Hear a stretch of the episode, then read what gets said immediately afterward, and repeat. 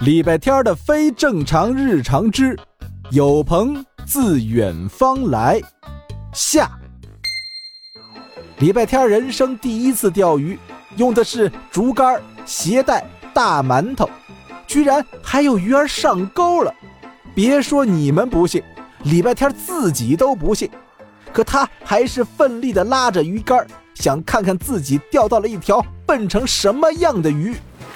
哎呀，不要着急，不要着急呀，松一下再拉一下，你要迷惑他，让他以为啊你力气拼不过他。不用迷惑，我确实快没力气了。别泄气，憋住这口气，再靠近一点水边。礼拜天从来没有这么无语过。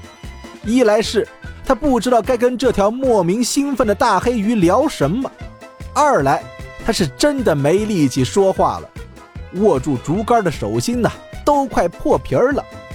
偏偏鞋带那头的鱼还越发来劲儿，力气越来越大。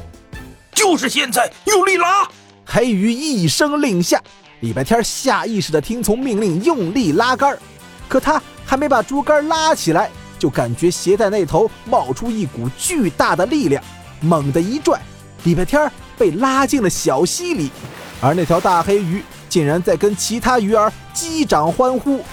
哎呀，钓到了！大家辛苦啊，大家辛苦啊！完美的配合，无懈可击。礼拜天湿漉漉的坐在浅浅的小溪里，突然反应过来：你刚刚那些话不是跟我说的。你是在教其他鱼钓，拉我？记住，你在钓鱼的时候，鱼也在钓你。同样，当你对别人不怀好意时，也要允许别人对你不怀好意。这是我要教给你的第一件事。教我？你到底是？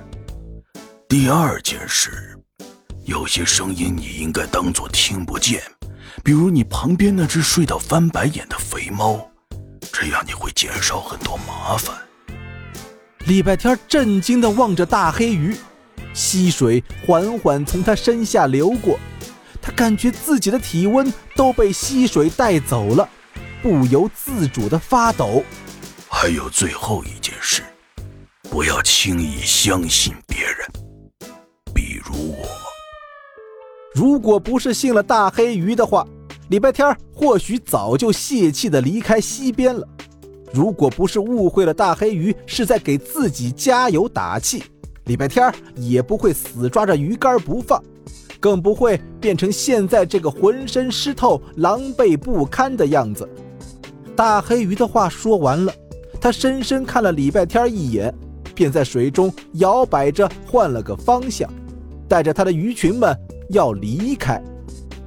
等一下，你是不是以前见过我？我我记性不太好，每隔一段时间就会忘记一些事情。但是刚刚你说的那几件事儿，好像有人跟我说过。